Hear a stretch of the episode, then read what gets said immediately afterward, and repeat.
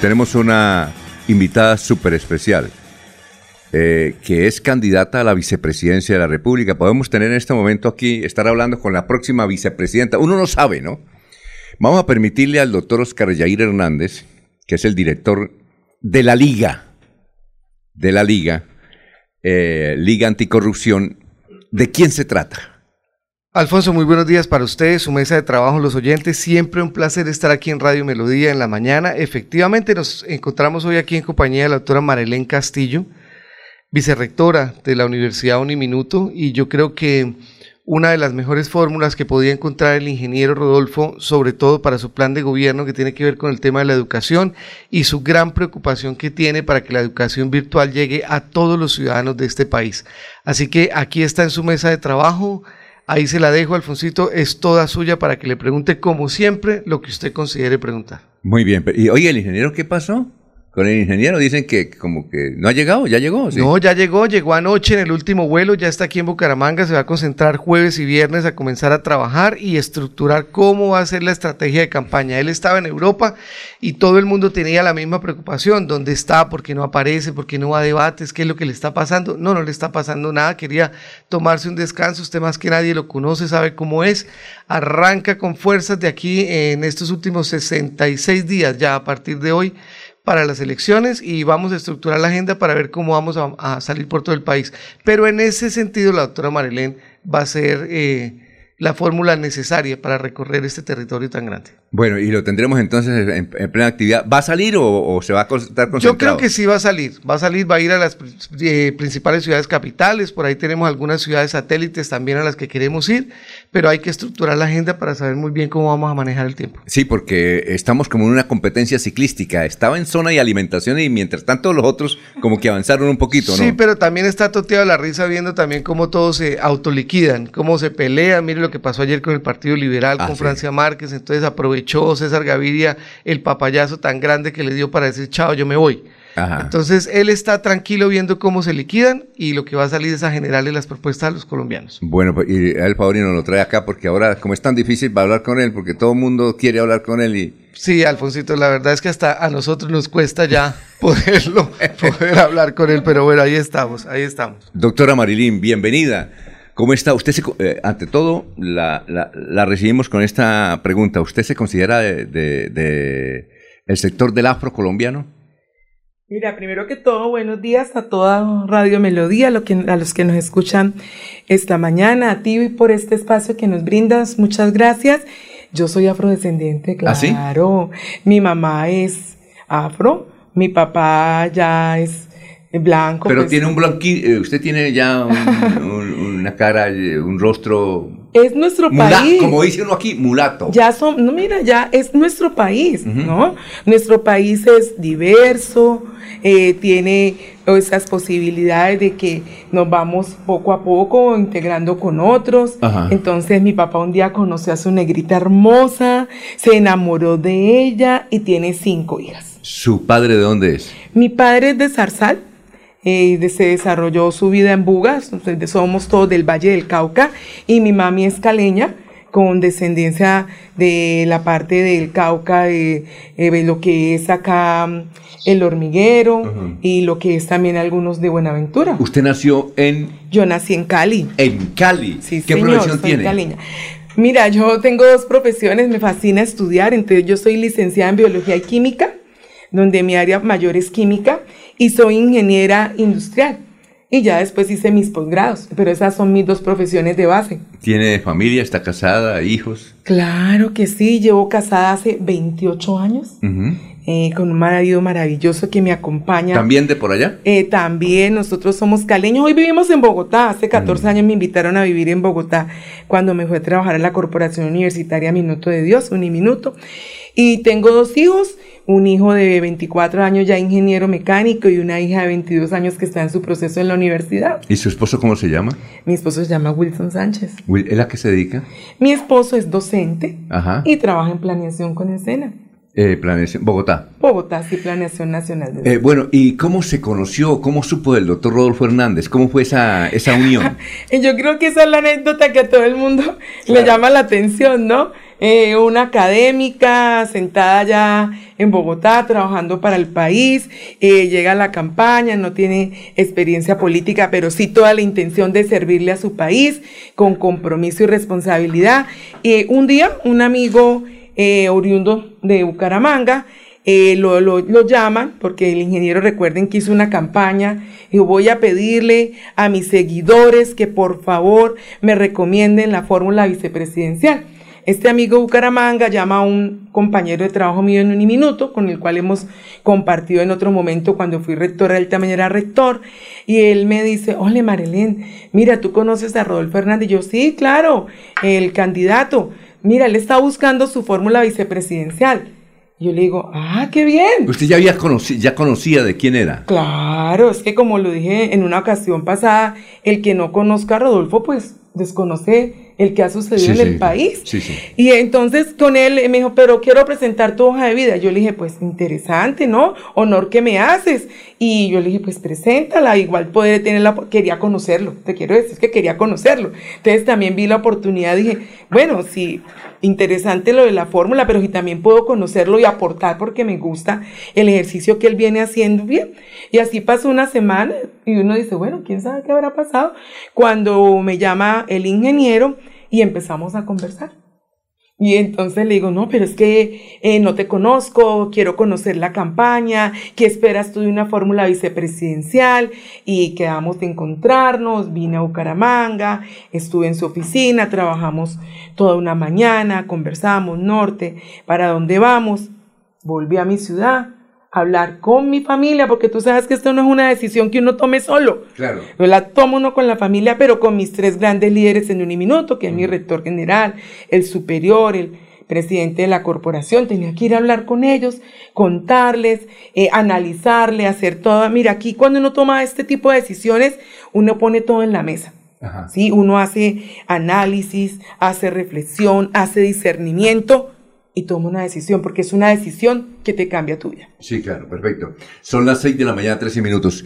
Eh, hay un artículo, creo que en el tiempo de hoy, donde dice que hay cinco candidatas a la presidencia y todos del sector afro. Cinco, ¿no? ¿Usted los conoce a ellos? En los medios, claro, personalmente. No, personalmente. No, no, yo personalmente. Recuerda que estoy llegando a este medio. Sí. Sí sigo los medios, eh, la gestión, en qué va el proceso, no, pero no tengo el gusto de conocerlos. A Francia Márquez ni No tengo el gusto de conocerlos. Ah, bueno, perfecto. Eh, vamos a una pausa, ¿le parece? Y nosotros tenemos los compañeros, a raíz de la pandemia, están regados en, en todos los lugares, ¿no? Entonces, ¿cómo vivió la pandemia a propósito? Con mucho trabajo estaba en la Vicerrectoría General de Uniminuto, eh, mucho trabajo, el acompañar, de un día para otro dijimos, nuestro rector general dijo el día 19 de marzo vamos a casa, ya todo el proceso que te desarrollamos con la pandemia, pero teníamos un ejercicio que hemos desarrollado por muchos años, como dice Oscar Yair, eh, soy apasionada por la educación, por la virtualidad, teníamos toda una preparación para llegar, no fue para nosotros nada traumático, logramos a través de nuestra, nuestras mediaciones tecnológicas, de nuestros procesos de enseñanza-aprendizaje, llegar a nuestros estudiantes en todo Colombia. En algunas regiones con mucha dificultad, te quiero decir, porque no la conectividad no nos dio. Y usamos un medio que me gusta mucho, la radio. Ah, Entonces, en algunas regiones de Colombia, para poder que nuestros profesores dieran sus clases, se comunicaran con nuestros estudiantes, utilizamos la radio del Minuto de Dios. Para mí eso es una cosa maravillosa. Claro, eh, ¿Uniminuto es la universidad más grande de Colombia? En este momento Uniminuto es la universidad más grande. La universidad más, grande, de, Colombia. Bueno, ahí ya tiene la primera parte de la votación, ¿o no? Muy bien. Estamos hablando con Marilyn, es así. Marilyn, Marilyn. Marilyn. Marilyn. Castillo. Pero no te preocupes, me lo han cambiado siempre. ¿Cómo le dicen? ¿Cómo me le dice Marlene, Marilyn, Marlene. bueno, pero cuando ya se lo aprenden no se les olvida. ¿Tiene tocaya o no? Yo creo, yo no he encontrado. Eso es lo que más me gusta. ¿Le ha preguntado a su papá, a su mamá, por qué le colocaron ese nombre? Ay, mi mamá ya me contó. Imagínate que en esa época, cuando uno nació, no, no me hagan cuentas, pero ya todos saben en los medios cuántos años tengo. Eh, estaba la, la, radio y las telenovelas por radio. ah, mi mami era una seguidora de telenovela por radio. Y yo le pregunté, mami, ¿tú de dónde sacaste mi nombre? Era la protagonista de una telenovela, imagínate. pero estamos hablando de hace 53 años. Vamos a preguntarle a un oyente, porque aquí tenemos gente ya de avanzada edad. Generalmente los viejitos no pueden dormir a esta hora, entonces escuchar. ¿Qué tal? A, ver, sí, a ver si es el derecho de nacer o simplemente María, a ver de cuáles. Yo creo que esas eran las dos telenovelas que más se escuchaban por la radio en esa época. En esa época. Sobre todo el, eh, ¿cómo es? El- la que dije, el nacer, ¿no? Bueno, el derecho de nacer. A ver, compañeros, Eliezer, empezamos con usted. ¿Qué inquietud Gracias, Alfonso. tiene desde Medellín, Medellín, eh, para Gracias. la doctora Marilén? Bueno, para no equivocarme en el nombre, primero pues le saludo, la voy a, la voy a llamar por su apellido, doctora Castillo. Eh, doctora Castillo, en primera instancia una pregunta corta. ¿Le daba temor cuando debió decirle sí a- al doctor Rodolfo el tema que se viene manejando hasta en las parodias del mal genio de, de la explosividad de Rodolfo Hernández, primera parte de mi pregunta. Y la segunda, ¿han tenido ya posibilidades de hablar sobre cuál será el papel de la vicepresidenta si Rodolfo llega a la presidencia de Colombia? Muchas gracias, Celeste, por tu pregunta. No, gracias a Dios no, no sufro de temor. Creo que mi, por mi experiencia profesional he tenido la oportunidad de, trabajar con muchos, muchos estilos de líderes en Colombia. Eh, creo que la complementariedad es la clave. Sí, entonces esa palabra temor no, no la manejo. Creo que uno tiene del profesionalismo y la experiencia aprender a trabajar con diferentes estilos de liderazgo. Entonces ese, esa- eso no lo, ni siquiera lo contemplé. Además creo que existe todo el respeto en el relacionamiento y el trabajo en, e- en equipo y cuando existe eso, pues no, no, esta, esto no va al lugar. Ese, entonces, por eso te digo que ahí no hay, no hay ejercicio. Mira, la pregunta que tú me haces, la segunda, claro, fue lo primero que le pregunté en la llamada, después de decirle, bueno, ¿para dónde va la campaña? Le pregunté, ¿qué esperas de tu fórmula vicepresidencial? Y por eso llegué a Bucaramanga, me reuní con él en la oficina, hicimos una ardua jornada de trabajo para definir qué se esperaba de esa fórmula vicepresidencial. ¿Sabes que por eso tomé la decisión? Cuando me siento con él y él me dice qué espera, me sentí identificada. Yo dije, esto es lo que yo quiero. Quiero ayudar a mi país, quiero ayudarlo a transformar, generar ese cambio que se necesita. Porque es muy fácil estar tú sentado en tu casa, yo tengo eh, mi trabajo, mi familia, y asumir este reto. Y asumir este reto y lo asumimos y lo asumimos con responsabilidad por un mejor país. Entonces, desde entender el ejercicio de lo que él espera de la fórmula vicepresidencial, es uno de los puntos que analicé para poder llegar a esta decisión y estar hoy aquí con ustedes. Además, eh, doctora, mm, yo, yo creo que usted sabe manejar las emociones. Lleva 28 años de casada, eso, ma- manejar un matrimonio. Por favor. Manejar un matrimonio no es, no es fácil. Eh, eh, una vez le preguntaba a un rector de la Universidad Industrial de Santander, aquí la universidad tiene 20 mil estudiantes, ¿cuánto tiene la Uniminuto? Hoy Uniminuto está en 100 mil estudiantes. Bueno, 100.000 estudiantes. 98 mil, 100 mil estudiantes. Entonces yo le preguntaba a él, ¿cuál es el éxito suyo en la universidad? cuando estuve de rector, dijo, manejar las emociones. Dijo, eso es lo más difícil en una universidad, manejar las emociones. Y yo creo que usted, además de su profesión, es psicóloga, sabe manejar emociones. ¿Cuánto lleva en, lleva en Uniminuto usted? En Uniminuto llevo 14 años. Imagínese. Hace 14 años, pero en educación llevo 32 Por años. eso, sabe manejar. Cuando se le sale la piedra que se le sale cada rato a Rodolfo Hernández. Yo lo conozco hace tiempo. pero pero él no lo hace con mala intención.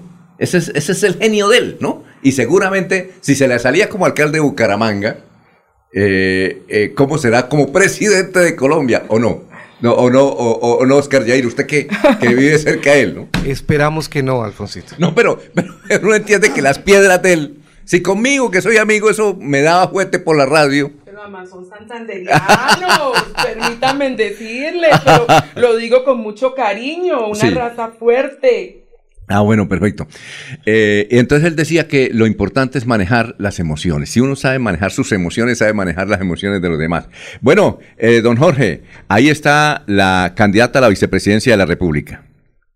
Con los buenos días para la doctora Marilyn Castillo Torres. Tiene una amplia hoja de vida en el- en el sector académico de Colombia, como investigadora, como miembro, miembro de, de varios comités de investigación en el país, incluso del comité asesor del Ministerio de las TIC. Eh, esa capacidad de investigación que sin duda la colocó sobre la mesa, donde también tuvo oportunidad de discernir y discutir la, la opción de llegar a ser fórmula vicepresidencial de Rodolfo Hernández.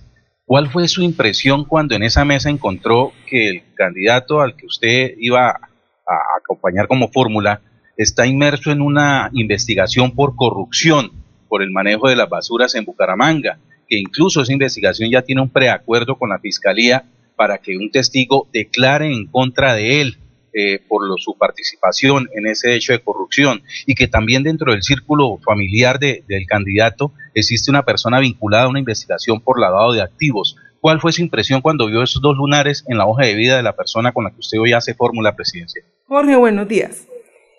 Jorge, como tú bien dices, para uno tomar decisiones pone en la mesa, hace análisis, uno investiga, uno observa, uno pregunta. Pienso que vine a construir un futuro. Vine a apoyar una fórmula vicepresidencial con una propuesta de cambio y de transformación para el país. Todas las dificultades del pasado tendrán que solucionarse y lo dejamos en las manos de los encargados.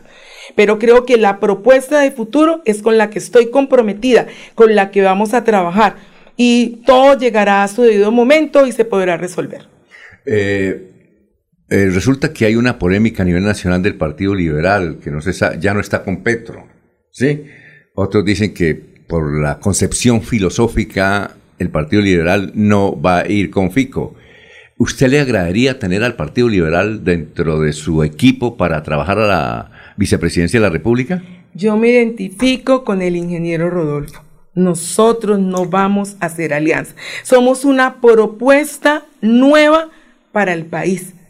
¿Qué estamos buscando? Estamos buscando crear un nuevo lenguaje, un nuevo modo de hacer política, donde haya respeto, compromiso, responsabilidad, donde co-creemos para poder buscar mejores soluciones, ideas para los problemas del país.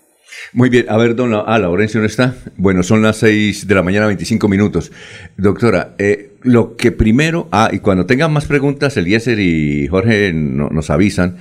Eh, lo que usted cuando llegue a la vicepresidencia, ¿qué es lo que desea hacer? Pues habrá muchas cosas, habrá muchos problemas que solucionar, pero lo básico en lo cual usted se va a enfocar, ¿qué es? Muchas gracias, esa pregunta me gusta mucho porque fue lo primero que hablé con Rodolfo, en qué nos vamos a enfocar, pero además también cuando lo hicimos miramos cuáles son mis fortalezas. Y mis fortalezas son la educación, pero hay que buscar una transformación social del país fundamentada en la educación, pero no como un discurso más, sino como una responsabilidad y una deuda que tenemos con el país de formar a todas nuestras comunidades.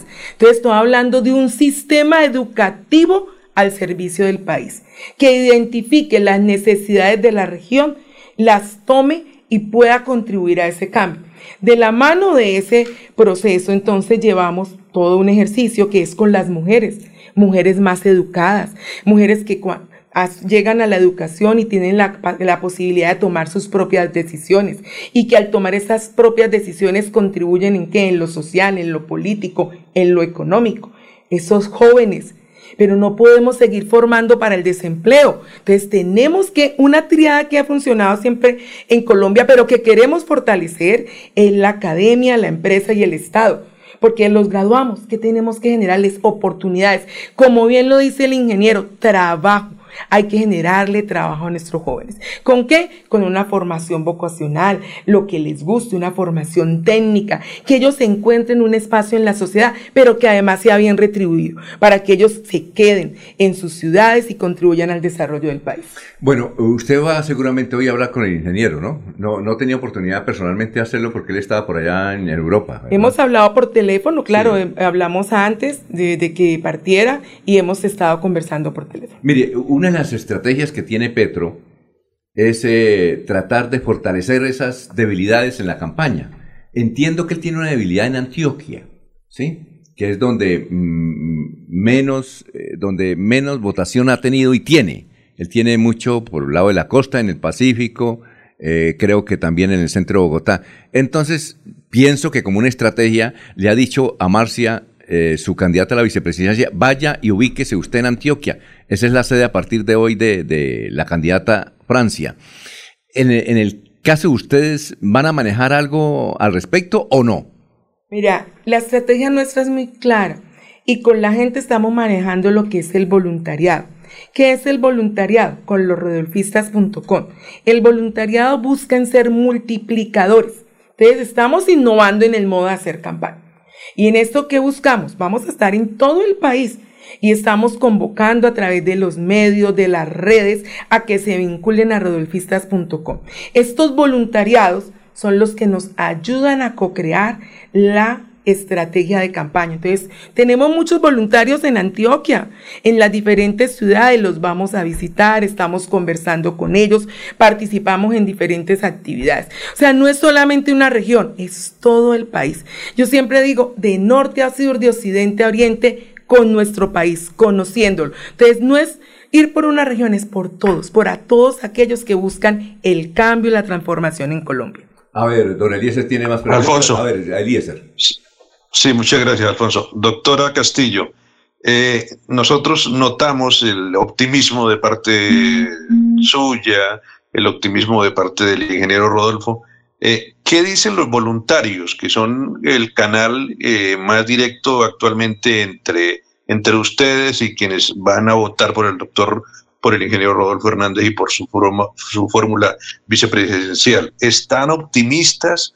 o han perdido un poco como, como ese optimismo por lo que ha pasado en los últimos días, que las encuestas le han quitado uno o dos puntos a Rodolfo, que ese avanzar que traía tan positivo y tan fuerte en el comienzo cuando apareció su nombre, pues que, que ha perdido también esa velocidad. ¿Hay optimismo también de parte del, elector, de parte del voluntario que se une a la campaña de Rodolfo? Mira que el, sábado, el domingo a las 7 de la noche, un domingo festivo, hicimos un webinar, una participación masiva, una participación masiva de los voluntarios, donde conversamos eh, para dónde íbamos, eh, donde querían conocerme, donde tuve la oportunidad de conocernos y yo veo que hay mucho optimismo. Lo que pasa es que en este momento, pues después del 13 de marzo, se han suscitado circunstancias que han movido al país, y pues lo estamos en este momento, pero nos quedan estos 60 que cuenta muy bien Oscar Yair, esos 60 y cuántos 66 días para trabajar con nuestra Colombia. A el, el martes volví a tener un encuentro ya con los líderes voluntarios, 88 líderes voluntarios en todo el país. Te quiero decir que sí. Yo creo que hay algo en Colombia que la gente tiene fe, la gente tiene esperanza y la gente cree en el cambio. Y aquí estamos. Y si hay, claro, y vamos a trabajar, nos están esperando en las regiones, quieren trabajar con nosotros. Vamos, vamos, tú veas cómo vamos cogiendo ese impulso que nunca hemos perdido, que estamos ahí trabajando. Muy bien, eh, Jorge tiene preguntas para la doctora. Jorge, ¿aló? No, no, Alfonso. Bueno, eh, agradecerle su participación en este programa. Ojalá cuando llegue la vicepresidencia nos visite nuevamente. Saludos al ingeniero, a todo su equipo de trabajo. Eh, gracias por estar con nosotros, doctora. No, a ti, a todos los radioescuchas de Radio Melodía, muchas gracias por acompañarnos a esta hora. Y bueno, aquí estaremos siempre porque estamos para el pueblo colombiano. Ahora una pregunta final, eh, Oscar Yair, que es el presidente de la Liga. ¿La Liga, eh, esta campaña es de la Liga, la presidencia o ya es esa parte? La campaña sigue siendo de la Liga de Gobernantes Anticorrupción, que fue el movimiento que inscribió la fórmula vicepresidencial con el apoyo de ese más de 1.800.000 ciudadanos. De ahí que la doctora Marilén recuerde, recuerde algo muy importante que es no vamos a hacer alianzas con nadie. El ingeniero ha dicho perfectamente que quien quiera venir a ayudar, independientemente de qué partido provenga, será escuchado con la condición de que entiendan de que los principios no se negocian y que aquí lo que hay que trabajar es por una Colombia mejor. Así que sigue siendo de la Liga de Gobernantes que fue el movimiento que escribió la fórmula. ¿Usted conoció una anécdota, o ustedes conocieron una anécdota de ayer que la contó Julio Sánchez Cristo? El que contó. Él contó que cuando eh, Sergio Bajardo designó al candidato a la vicepresidencia, el doctor Murillo, eh, ella llegó a la reunión y dijo, oiga, doctor Murillo, le dijo, estaba Sergio Fajardo, estaban todos los del Centro de Esperanza, y llegó Angélica Lozano, y que es senadora de la República, volvió a repetir, y le dijo, oye, y, le, se dirigió al doctor Murillo, le dijo, doctor Murillo, usted es una excelente persona, fue un ministro, una berraquera, es lo mejor, sería un buen vicepresidente, pero usted no le aporta un voto, un solo voto a esta campaña, tal vez el suyo. ¿Por qué no miramos en Rodolfo Hernández? Si quieren votos, metamos a Rodolfo Hernández ahí como candidato a la, vicepresidencia. No sé si usted escuchó esa anécdota. Sí, ayer la escuchamos, doctora Marilén, recuerda, y también lo que ella manifestaba es que el que llegaría a sumar sería Rodolfo Hernández. Y nosotros le hacemos una contrainvitación a la doctora Lozano, que realmente ha sido una buena amiga del ingeniero Rodolfo durante los últimos años. Nosotros consideramos que el doctor Sergio Fajardo sí suma, es un buen hombre, pero va a llegar un momento en donde la gente tendrá que llegar a donde Rodolfo Hernández para decir, mire, aquí estamos, levantamos la mano, queremos ayudar a esta propuesta y sumamos. Ah, ya, perfecto. Eh, eh, además, a ver, además es una buena una anécdota como positiva, ¿no? Sí, es muy positiva. Ellos, ella ha sido muy generosa con el ingeniero desde hace mucho tiempo, en sus visitas a Bucaramanga también ha sido generosa en sus expresiones para con el ingeniero porque reconoce que hizo un trabajo muy importante en la ciudad de Bucaramanga y él mismo también se ha sentado con ella y le ha dado algunas instrucciones para que ellos dejen un trabajo con Claudia López en Bogotá importante a través de las obras y que no vayan a pasar esos cuatro años sin ton son. Ya vamos con usted, Eliezer. Lo que no contó si quiere colóquese los audífonos, eh, Oscar, que creo que Eliezer quiere preguntar. Lo que no contó don Julio Sánchez, ni no han contado ellas, es que la doctora Claudia y la doctora Lozano, ella viven este encuestas, ellas se las pasan haciendo encuestas, sondeos. Mira acá, a ver, vamos a construir el metro por este lado, hagan una encuesta. Ah, lo que no contó ella es que ella lo dijo porque miró unas encuestas a pesar del momento difícil para algunos de, popularidad de Rodolfo, ella vio esas encuestas y dijo, no, esto no puede ser, Rodolfo así, Rodolfo ahí. Entonces ella llegó al otro día, es decir, ayer, y hizo esa pregunta. Lo que no cuentan es eso. A ver, Eliezer. Ah, para Oscar Jair, muy buenos días. Eh, a mí me asalta la duda todavía del tema de que no se ha hecho contar el ingeniero Rodolfo nos van a mantener en esa expectativa hasta el día de la primera vuelta de la elección presidencial, Oscar Yair, o qué se va a hacer, porque usted más que nadie lo sabe, que hay muchas personas que les gusta votar por el que consideran que va a ser el ganador. Esa duda puede generar que algunas personas pues no voten por Rodolfo Hernández porque no saben qué va a pasar, cuántos votos tiene, con qué cuenta Rodolfo Hernández, para el día que esto se va a saber cuando tengamos que ir a las, a las urnas a votar para presidente en la primera vuelta.